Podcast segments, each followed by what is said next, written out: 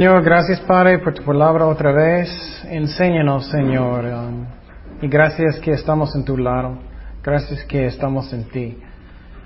Es increíble, increíble de pensar que estábamos en el mundo bajo de, de Satanás. Y Señor, gracias que, que vives dentro de nosotros con tu Espíritu Santo. Enséñanos ahorita, Señor, por favor, en el nombre de Jesús. Amén. Ok, ahorita vamos a hablar de las características de ángeles y de demonios. Las características de ángeles y demonios. Entonces estamos hablando de las características de los ángeles y demonios. Vamos a Apocalipsis 4, 8. Apocalipsis 4, 8. Y quiero decir, la razón es que no siempre puedo contestar cada pregunta inmediatamente, es porque estamos yendo en, una orden, para que es lógico, para que puedas entender bien. Y si personas están dando preguntas en cada diferente, vamos a confundir. Pero sí, vamos a hablar de eso, nuestra autoridad en Cristo más adelante. Entonces, las características de los ángeles y demonios, Apocalipsis 4, 8 y 9 dice, entonces, una característica de ángeles es que ellos adoran uh, alabar al Señor, como nosotros. Dice, y los cuatro seres vivientes tenían cada uno seis alas y alrededor y por dentro estaban llenos de ojos. Y, y no cesaban día y noche de decir, Santo, Santo, Santo es el Señor Dios Todopoderoso el que era, el que es y el que ha de venir. Y siempre que aquellos seres vivientes dan gloria y honra, acción de gracias al que está sentado en el trono, al que vive por los siglos de los siglos. Entonces los ángeles son como nosotros. No tenemos muchos ojos, pero los ángeles están adorando a Dios y ellos encantan eso también como nosotros. Y quiero decir, es algo natural. Dios no está diciendo, ok ángeles, necesitas adorarme. es algo que viene de sus corazones como nosotros. También quiero decir que hay muchísimos ángeles, muchísimos. ¿Recuerdas que solamente la tercera parte cayeron? Los demás son buenos. Vamos a Mateo 26, 53. Mateo 26, 53. 26.53. Dice, ¿acaso piensas que no puedo ahora orar a mi Padre? Jesús está diciendo, y que Él no me daría más que doce legiones de ángeles. Eso es más o menos uh, 72 mil ángeles. Pero hay muchísimos. Eso es solamente un, un chiquito parte de ellos. Entonces hay multitudes de ángeles. Y quiero decir que vamos a hablar mucho de la guerra espiritual y vamos a hablar mucho de los dones del Espíritu Santo. La razón tanto es porque hay mucha confusión. El diablo le gusta uh, causar mucha confusión. ¿Cómo necesitamos tener esta guerra y los dones del Espíritu Santo? ¿Cuántos ángeles tiene cada? Uh, ellos tienen más o menos uh, seis mil, más o menos. Y entonces uh, también los ángeles cambian muchas veces la apariencia de un hombre. Otra vez vamos a Daniel 10, 18. Entonces, si ellos, uh, ellos cambian su apariencia como un hombre, Daniel 10, 18, dice, y aquel que tenía semejanza de hombre me tocó otra vez y me fortaleció. Ok, ahora uh, Daniel uh, 10, 18. No, está bien. Ok, ahora vamos a hablar del, de los trabajos, de los ministerios de ángeles. ¿Qué los ángeles realmente hacen? ¿Qué hacen los ángeles? Ellos hacen la obra de Dios. Ellos hacen la obra de Dios. Primeramente, ellos hacen la obra de Dios. Vamos a Salmos 103, 20. Salmos 103, 20. Salmos 103.20. Dice, bendecid a Jehová vosotros sus ángeles poderosos y fortaleza, y ejecutáis su palabra obedeciéndolo a la voz de su precepto. Entonces, ellos hacen la voluntad de Dios, como nosotros. Y algo muy interesante, vamos a mirar cómo los ángeles, ellos ministraban a Jesucristo. Vamos a Mateo 1, 18. Mateo 1, 18 al 20. Dice, el nacimiento de Jesucristo fue así, estando desposada María, su madre, su madre con José, antes que se juntasen se halló que había concebido del Espíritu Santo. José, su marido, como era justo y no quería infamarla, quiso dejarla secretamente. Y pensando él en esto, he aquí, un ángel del Señor le apareció en sueños y le, dijo, qué interesante, ellos pueden hablar en sus sueños. Entonces, qué chistoso psicología, ¿no? Ellos están en el mundo. Ok, vamos a analizar eso. no puedes. no puedes. ¿eh? Algo bien curioso que eh, José estaba pensando en ese momento dejarla Ajá. y cómo inmediatamente el ángel Sí. en acción Muy interesante. en su sueño, ¿no? Ajá. Y yo creo que Dios sabía, claro, Él sabía antes, Él mandó este ángel. Y mira que dice, y pensando, como, como dices, Él en esto, he aquí un ángel del Señor le apareció en sueños y le dijo, José, hijo de David, no temas recibir a María tu mujer, porque lo que, lo que en ella es engendrado del Espíritu Santo es. Qué interesante, ¿no? Sí, un ángel puede darte y hablar en sueños. Entonces, siempre estoy diciendo, si tienes un sueño, viene de tres lugares. Viene de, solamente tú tenías una hamburguesa, comiste un- muchos tacos muy picantes, o viene de Dios, o viene del diablo. Entonces necesitamos discernir dónde vienen mis sueños. De dónde vienen mis sueños. Vamos también a Mateo 2.13. Mateo 2.13.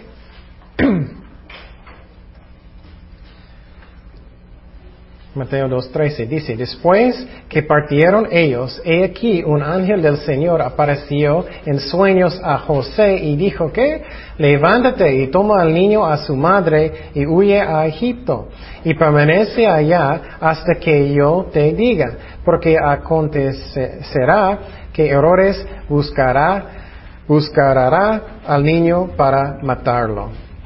Entonces, qué interesante, ¿no? Y en esta vez, él, solamente habló con él diciendo, necesito, necesitas huir a Egipto. Y qué interesante, un ángel puede matar a todos solamente. Él puede, uy, ya está muerto, pero Dios tiene un propósito en todo. Él dijo que necesitas ir a Egipto. Entonces, estamos mirando cómo los ángeles ministraban a Jesucristo. Y también dice en Mateo 2, 19, mismo capítulo, dice 2.19, pero después de muerto Herodes, qué interesante, ellos tenían que esperar hasta que él muera. He aquí, un ángel del Señor apareció en sueños a José en Egipto. Eso es cuando él mandó otra vez que él puede regresar. Vamos a Lucas 22, 39. Vamos a Lucas 22, 39 al 43. Esta parte es muy interesante a mí, como los ángeles ministraban a Jesucristo. Y saliendo se fue como solía, al monte de los olivos, y sus discípulos también le siguieron. Cuando llegó a, aquel lugar, les dijo, orad que no entráis en tentación. Y él se apart- apartó de ellos a distancia, como de un tiro de piedra, y puesto de rodillas oró, diciendo, Padre, si quieres, pasa de mí esta copa, pero no se haga mi voluntad sino la tuya. Y se le apareció un ángel del cielo, ¿para qué? Fortalecerle. Qué interesante, Él puede darnos fuerza también, puede dar fuerza. Vamos a Mateo 28, 1 al 8. Pasando el día de reposo, al amanecer del primer día de la semana, vinieron María Magdalena y la otra María a ver el sepulcro. Y hubo un gran terremoto, porque un ángel del Señor, descendiendo del cielo y llegando, removió la piedra y se sentó sobre ella. Su aspecto era como un relámpago y su vestido blanco como la nieve. Y de miedo de él los guardas temblaron y se quedaron como muertos. Mas el ángel, respondiendo, dijo a las mujeres, No temáis vosotras, porque yo sé que buscáis a Jesús, el que fue crucificado. No está aquí, pues ha resucitado, como dijo. Venid y ved el lugar donde fue puesto el Señor. E id pronto y decid a sus discípulos que ha resucitado de los muertos, y he aquí, va delante de vosotros a Galilea. Allí le veréis. He aquí os lo he dicho. Entonces ellas saliendo del sepulcro con temor y gran gozo, fueron corriendo a dar las nuevas a sus discípulos. Y mientras iban a dar las nuevas a los discípulos, he aquí, Jesús les salió al encuentro diciendo, salve. Y ellas acercándose, abrazaron sus pies y le adoraron. Y entonces, qué interesante, aquí Dios usó ángel para, para mover la piedra, para decir que ellos necesitan anunciar que Jesús ya ha resucitado de los muertos. Entonces, mira, Dios usó los ángeles para ministrar a Jesucristo. Y entonces, pero lo mismo con nosotros. Dios usa ángeles para ministrar a nosotros. Y claro, no debemos adorar ángeles. En el mundo ellos hablan muchísimo de ángeles y no, ellos están para ayudarnos, sí es cierto, pero no para adorar. Vamos a Génesis 19, 15. Génesis 19, 15. Eso es muy interesante que en este, ahora vamos a hablar con el tema que cómo los ángeles ministrar a nosotros, cómo los ángeles ministrar a nosotros como creyentes. Y ya hablamos cómo ellos ministraban a Jesucristo. Y a nosotros, primeramente, estamos hablando que ellos pueden advertirnos de posible vamos a tener peligro o algo así. Ellos pueden advertirnos de peligros. Uh, Génesis 19, 15. Y eso es cuando Dios iba a destruir Sodoma y Gomorra. Mira, y al rayar el alba, los ángeles daban prisa a Lot, diciendo, levántate, toma tu mujer y tus dos hijas, y que se hayan de aquí, para que no perezcas en el castigo de la ciudad. Entonces Dios usa ángeles para advertirnos también a veces. Ok, próximo vamos a mirar que Dios usa los ángeles muchas veces para juicios, para juicios. Vamos a 2 de Samuel 24. 2 de Samuel 24, 16 y 17. Dios usa ángeles para juicios, para juzgar. Eso, esa parte es muy interesante porque vamos a hablar de eso más adelante. Es cuando David pecó y Dios estaba juzgando la ciudad de Jerusalén. Y Dios usó un ángel para juzgar a la gente de Jerusalén, aunque era un pecado de David. Dice, y cuando el ángel extendió su mano sobre Jerusalén, para destruirla, Jehová se arrepintió de, aquel mal y dijo al ángel que destruía al pueblo, basta ahora, detén tu mano. Y el ángel de Jehová estaba junto a la era de Arauna Jebuseo. Y David dijo a Jehová, cuando vio al ángel que destruía al pueblo, yo pequé, yo hice la maldad. ¿Qué hicieron estas ovejas? Te ruego que tu mano se vuelva contra mí y contra la casa de mi padre. Entonces Dios usó un ángel para juzgar el pueblo en Jerusalén, en Israel, cuando David pecó. Salmos 91, 11. Salmos 91, 11 y 12.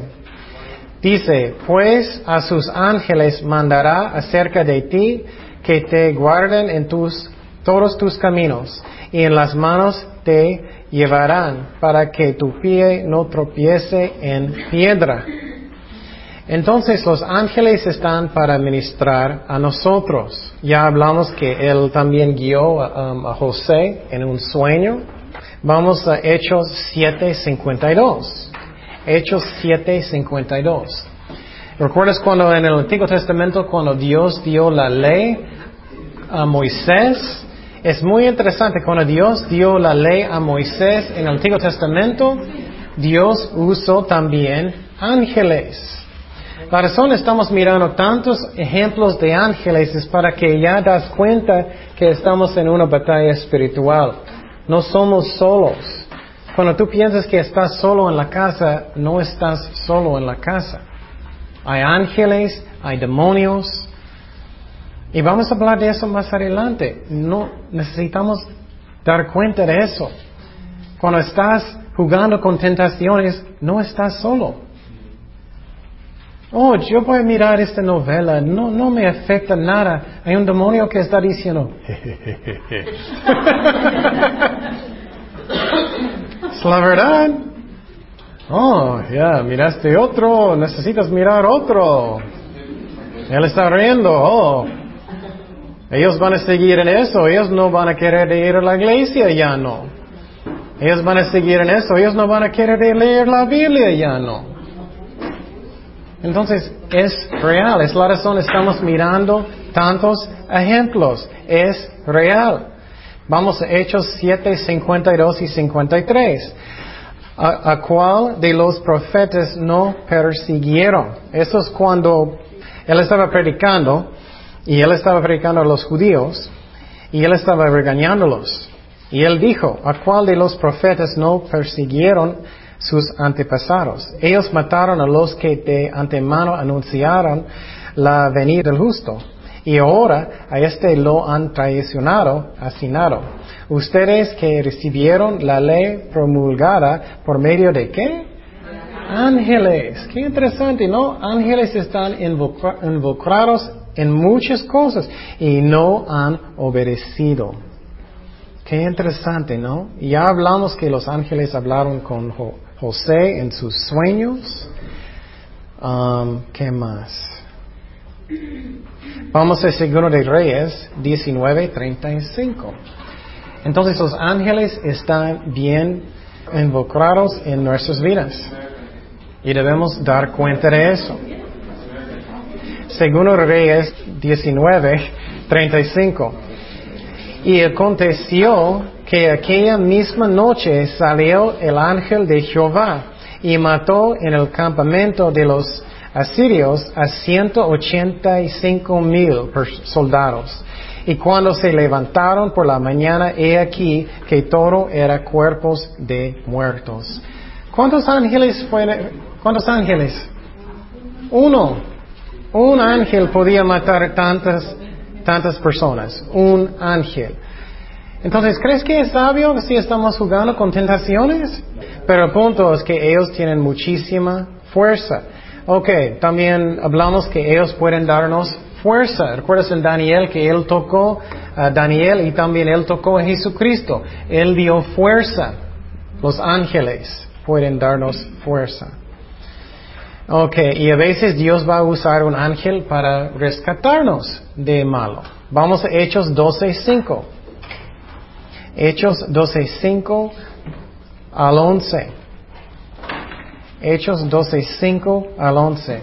Así que Pedro estaba custodiado en la cárcel, pero la iglesia hacía sin cesar oración a Dios por él. Y cuando Herodes le iba a sacar aquella misma noche, estaba Pedro durmiendo entre los soldados, sujeto con dos cadenas, y los guardas delante de la puerta custodiaban la cárcel. He aquí que se le presentó un ángel del Señor, y una luz resplandeció en la cárcel y tocando a Pedro en el costado le despertó diciendo, levántate pronto. Y las cadenas se le cayeron de las manos. Le dijo el ángel, ciñete y átate las sandalias. Y lo hizo así. Y le dijo, envuélvete en tu manto y sígueme. Y saliendo le seguía, pero no sabía que era verdad lo que hacía el ángel, sino que pensaba que venía o veía una visión. Habiendo pasado la primera y la segunda guardia, Llegaron a la puerta de hierro que daba a la ciudad la cual se les abrió por sí misma, y salidos pasaron una calle, y luego el ángel se apartó de él. Entonces Pedro, volviendo en sí, dijo, ahora entiendo verdaderamente que el Señor ha enviado su ángel y me ha librado de la mano de Herodes y de todo lo que el pueblo los judíos esperaba. Gracias. Me gusta esta historia mucho. Es que Pedro estaba en la cárcel, ellos iban a matarlo. Y qué bueno, qué paz él tiene, ¿no? él está durmiendo. Creo que fue yo, yo, uy, uy, uy. él estaba durmiendo y el ángel era, ya, despierta, despierta. Y el ángel sacó él del, de, la cárcel. Qué interesante, ¿no? Obviamente Dios puede hacer todo solo, pero no sé por qué, pero Él quiere usar a ángeles y a nosotros. Ok, ya vamos a cambiar de... te- Oh, no, otro, uno más. Y también los ángeles son interesados en nuestra salvación. Ellos están interesados en nuestra salvación. Vamos a Lucas 15 días. Lucas 15 días. Lucas 15 días. Así os digo que hay gozo delante de los ángeles de Dios por un pecador que se arrepiente. Qué interesante, ¿no? Cuando, aceptamos a Jesucristo, los ángeles son como alabando a Dios, alabando a Dios. Ok, vamos a cambiar de tema y vamos a hablar de los trabajos de Satanás y demonios. Los trabajos de Satanás y demonios. Ya vamos a entrar en, en- los trabajos de ellos. Primeramente necesitamos entender que Dios siempre está en control. Dios siempre está en control. Todos nosotros tenemos protección, protección. Eso es muy importante de entender. Si estamos obedeciendo a Dios, si estamos siguiendo a Dios, ¿cómo podemos? No somos perfectos, pero si estamos tratando nuestro mejor, no jugando con pecado, tenemos protección. Entonces, lo que Satanás quiere hacer, él quiere sacarte de esta protección. ¿Cómo eso pasa? Vamos a mirar. Cuando no estamos bajo de tanta protección de, Dios, siempre hay, pero cuando es mucho menos. Cuando estoy entrando en, en pecado, ¿no? Por ejemplo, si tú estás orando, Señor, ayúdame, ayúdame no caer en, tomar drogas, ayúdame no caer en eso. Pero tienes muchos amigos que son drogadictos. Dios está diciendo, bueno, si eso es lo que quieres, estás jugando con pecado. Y entonces Dios está en control de todo. Pero Dios nunca va a tentarnos con malo. Vamos a Santiago 1.13. Eso es un punto muy importante, Santiago 1.13, porque muchas iglesias constantemente quieren regañar demonios cada momento.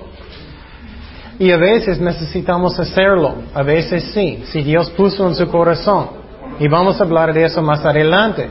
Pero usualmente, ¿quién tiene la culpa por el pecado? Nosotros, ¿no? Nosotros. Muchas veces yo quiero dar la culpa a un demonio o Satanás, pero es mi culpa. ¿Qué dice en Santiago 1.13? Cuando alguno es tentado, no diga que es tentado de parte de Dios. Primeramente, ¿Dios hizo la tentación malo? No. Dice específicamente Dios no lo hace. Porque Dios no puede ser tentado por el mal. Ni Él tienta a nadie. Sino que cada uno es tentado cuando de su propia concupiscencia es atraído a seducido. Entonces la concupiscencia, después que ha concebido, da a la luz el pecado y el pecado siendo consumado, da a luz la muerte. Entonces, ¿qué es el más grande problema? Yo, yo soy el más grande problema. Y claro, vamos a mirar que Satanás puede tentarnos. Y si estoy jugando con tentación, estamos haciéndolo muy fácil para Satanás, ¿no? Para los demonios. Más bien nosotros estamos haciendo el trabajo de Satanás de nosotros caemos. También. Porque, porque cuando estamos bas- haciendo, como, haciendo lo que a Dios le agrada y estamos tratando al Señor, cuando Satanás nos tienta es lejos de lo que, o sea, nosotros no estamos buscando eso. Sí. Satanás es. Sí. Es que Un ejemplo que puedo dar es, y tú estás muy cerca de un precipicio, estás jugando, di, di, di, di, di. eso puede ser una tentación de alcohol, ¿no?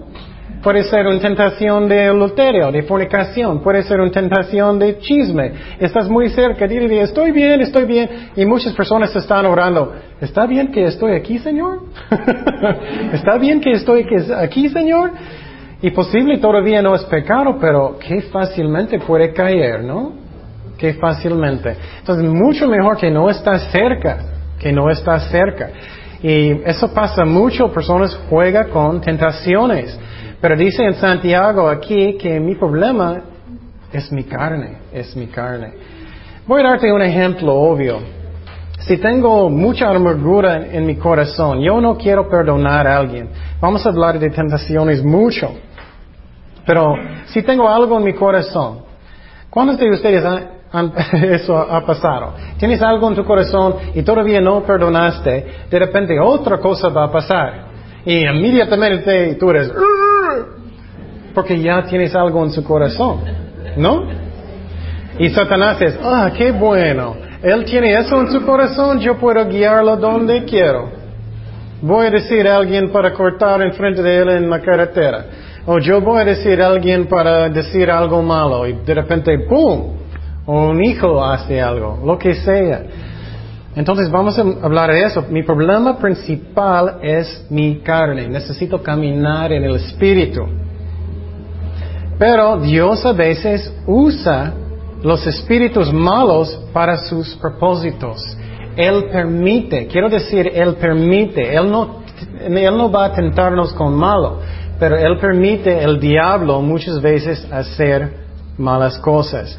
Vamos a primero de Reyes 22, versículo 20 al 23. Primero de Reyes, primero de Reyes 22, versículo 20 al 23.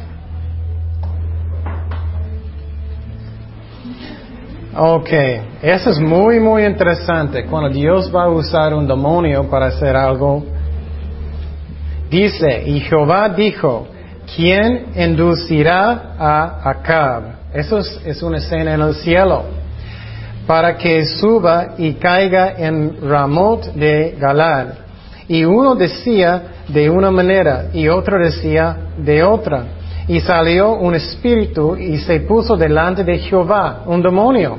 Y dijo, y dijo yo le induciré. Y Jehová le dijo, ¿de, de qué manera? Él dijo, yo saldré y seré espíritu de mentira en boca de todos sus profetas. Y él dijo, le inducirás y, aún lo conseguirás.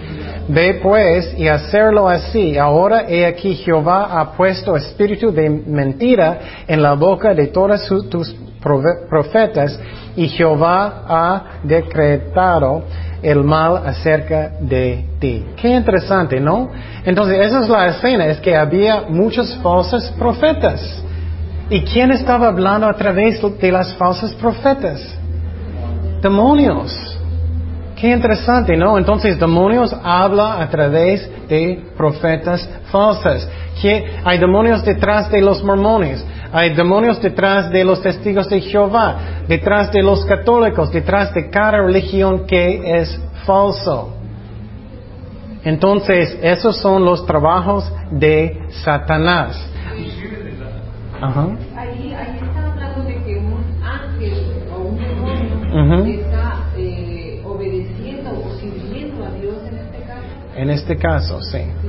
Pero Dios está permitiéndolo. Y él, está diciendo, ¿quién quiere ir? Y, un demonio voluntariamente dijo, yo voy a mentir. Y él dijo, ok, hazlo. Y vamos a mirar en el libro de Job que Satanás hizo lo mismo. Él pedí permiso para ir para tentar a Job y Job y, Dios permitió y Job sufrió muchísimo. Es muy parecido, es lo que pasó. Entonces Dios está sobre todo reinando.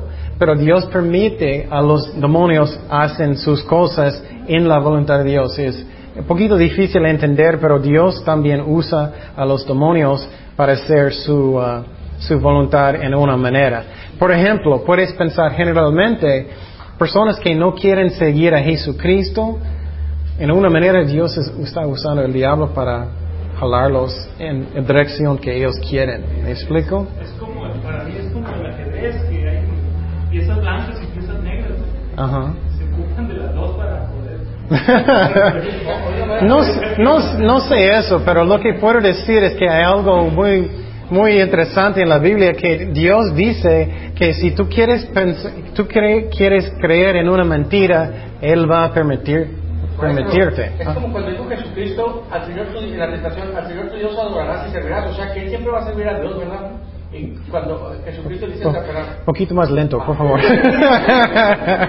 es mi culpa, no es tuyo. eh, Jesucristo dice Satanás en la tentación del desierto, dice, al Señor tu Dios adorarás y solo a Él servirás. Ajá. Entonces, Él siempre va a servir Satanás a Dios, ¿no? Y pide permiso, pues. Exactamente. Él necesita permiso para cada cosa. Exactamente. Y cosa que la maldad, Sí, ¿no? exactamente. Dios siempre necesita dar permiso para cada cosa. Pero estamos en problemas si estamos jugando con tentaciones. Ok, entonces vamos a hablar ahorita. um, ah, oh, otra cosa, que ellos tienen acceso al cielo. Ellos tienen acceso al cielo. Es- eso es otra cosa que no entiendo, porque Dios permite eso. No entiendo. Es que si yo fuera Dios, boom, bye bye. Pero Él está en el cielo acusando a nosotros constantemente, constantemente en el cielo acusando a nosotros. No entiendo. Vamos a Apocalipsis 12, 7 al 9. Y ya miramos eso, pero estamos mirando lo que va a pasar en el futuro cuando ellos van a caer del cielo. Ya miramos este pasaje. 12, 7 al 9. Dice, después hubo una gran batalla en el cielo. Ya miramos eso, pero eso es otro punto. Ellos están en el cielo. Miguel y sus ángeles luchaban contra el dragón.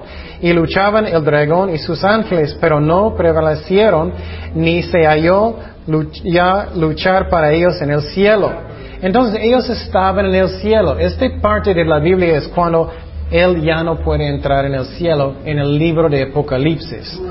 Que Miguel Ángel luchaban contra el dragón,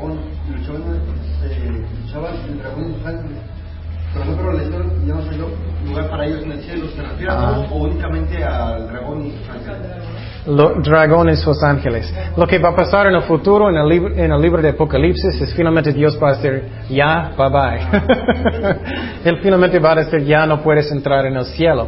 Pero hasta este tiempo, Él está en el cielo constantemente acusando a Dios de nosotros. No entiendo por qué Dios permite, pero vamos a mirar las armas de Satanás y eso es uno de sus armas.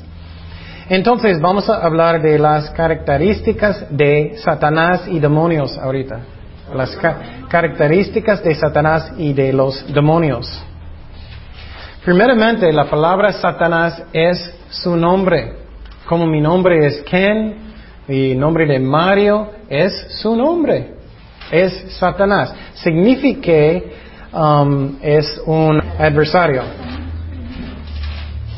Ah, vamos a primero de Crónicas do- 21, 1. Primero de Crónicas 21, 1. Entonces Él es nuestro adversario. Dice, pero Satanás se levantó contra ¿qué? Israel. Y él incitó a David a que diese censo de Israel. Wow, ¿quién estaba detrás de este pecado de David? Satanás. ¿Mm? okay. Entonces vamos a mirar cuando David él cayó en pecado, ¿quién estaba detrás de ese pecado? David, eh, Satanás. Qué interesante, ¿no? Entonces estamos hablando de hay un mundo invisible, hay un mundo invisible. Y entonces Satanás habló en la mente de David y él dijo, David, necesitas contar los soldados de Israel. Y tú eres un gran general, tú eres grande, grande, grande. Y David, sí, sí, sí, es cierto. Voy a contarlos. Y él pecó. Eso es lo que pasa constantemente, todo el día, cada día. Él habla en su corazón. Oh, necesitas mirar, oh, debes mirar esta película mala, o, o necesitas salir con esas malas personas, o, o solamente hacer otra cosa, no leer la Biblia. Y tú, si tú no estás escuchando la voz de Dios bien, va, oh, ok. ok. Y estás siguiendo al diablo y no, no das cuenta. ¿Me acuerdas en el principio hablé y dije, ¿cuántos reconocen el- la voz del diablo? Necesitamos aprender eso. Y esa es su tarea um, de esta semana, es que piensa en eso, piensa en eso. Um, ¿Cómo podemos saber la voz de Dios? ¿Qué es la diferencia? La voz de Dios, ¿qué? Van a traernos más cerca de Jesucristo, ¿no? Aunque hiciste algo malo, Dios va a decir, te amo hijo, no debes hacer eso, puedes acercarme, voy a perdonarte, no es condenación, nunca. El diablo es que, oh, necesitas hacer esta mala cosa, o no debes, ¿cómo crees que tú puedes ir a la iglesia? Mira tanto pecado que tienes. O el diablo va a decir, ¿cómo crees que tú puedes servir a Dios? No es suficiente bueno, no, no puedes. Otro, ¿qué es otro? O nunca vas a tener victoria en tu vida. Nunca, nunca, nunca. ¿Qué, qué es la diferencia? Hay muchísimos. Ajá. Sí, la voz de- para mí la voz de Dios produce paz y la voz del diablo produce confusión. También, eh, eso es la verdad también. La voz de Dios es paz, es paz. Pero también necesitamos tener, necesitamos ah, discernir y pregunta a Dios. Porque recuerdas cuando ah, Jonas, él estaba bien dormido en profundo. Entonces, algunas personas pueden tener paz en medio del malo. Entonces tenemos que discernir, ¿es la voz de Dios y usa la palabra de Dios o es el diablo? Y si estamos caminando en el Espíritu es mucho más fácil reconocerlo, ¿no? Y vamos a mirar eso, es bien interesante. Lo que, como trabaja el diablo, es él quiere causarte caminar en, en la carne en cualquier manera que él puede. Maestro, ¿cómo hay equivocación en eso, verdad? En la voz de Dios, en la voz de Dios. Muchos creen que están dirigidos por Dios y, y hacen un, de- un desorden y es, o sea, y realmente no están dirigidos por Dios, ¿verdad? Sí. Lo que usted dice, pues. ¿Sí? Para eso, Y- para eso y- maestro, tenemos que nada más que prepararnos como hijos de Dios, andar en el Espíritu, ¿para qué? Para oír para el. Exactamente. Cada día, cada momento. La voz de Dios y entender la voz del enemigo. Ajá. Porque si no estamos preparados, nos va a confundir el enemigo. Sí. Estamos llenos de de películas y de personajes. Ajá. Vamos a seguir la voz del enemigo y fácil, Ajá. palabras, Sí. Ah, ah. Sí, exactamente. Y necesitamos tratar de hacer eso constantemente. Y el diablo, piénsalo, él está invisible.